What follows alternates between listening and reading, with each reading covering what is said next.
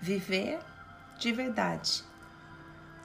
Clarissa Píncolas tem uma frase lindíssima que diz: Quando uma pessoa vive de verdade, todos os outros também vivem. Hoje eu queria te convidar a essa reflexão. Você vive de verdade?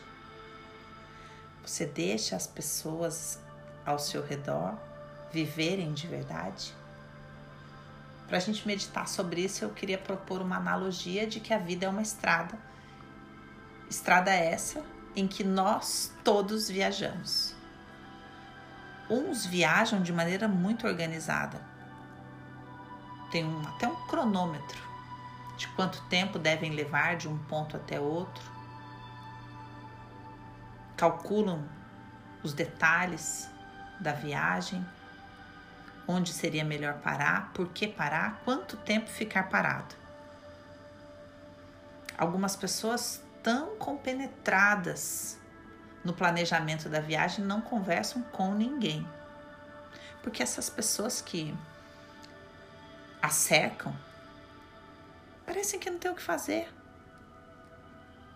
Já outras pessoas se encantam tanto com as novidades da estrada que esquecem para onde estão indo e esquecem aquilo que deveriam ter trazido e que vão precisar em algum momento da viagem.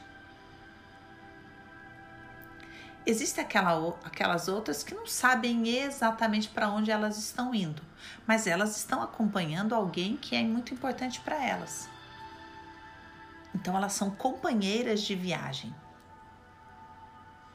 Não sabem de onde vêm, não sabem para onde vão e não fazem muita questão se vai parar ou não, porque tem alguém que vai decidir tudo isso por elas. Na maior parte das vezes, nós não sabemos exatamente quanto tempo dura a viagem, nem onde exatamente ela vai nos levar. Quem entende isso, dá uma desacelerada. Outras pessoas acreditam que se forem correndo, vão ter um aproveitamento muito melhor. Então elas cuidam de tudo que comem durante a viagem.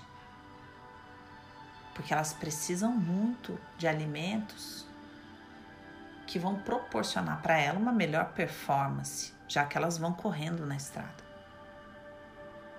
Tem outras que acham tão entediante viajar que acham que já que é uma viagem mesmo, eu posso ir comendo bobagem a viagem inteira, né? É só uma viagem. Tem aquelas pessoas que leem biografias de outras pessoas enquanto viajam passam a vida inteira lendo a biografia de pessoas que viajaram e tiveram uma viagem interessante.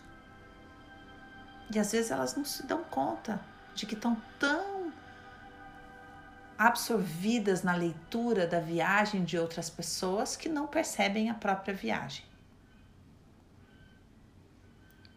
Tem gente que dedica a sua vida a conduzir outras na viagem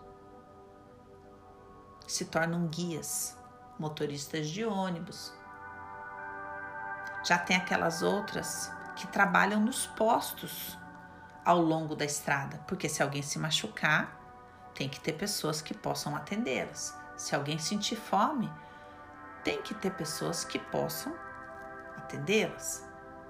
Existem aquelas também que dedicam a vida para que haja ordem na viagem porque existem também aqueles que são transgressores na viagem. Seja como for, quando uma pessoa vive de verdade, todos os outros também vivem. Você tem se permitido viajar desperto?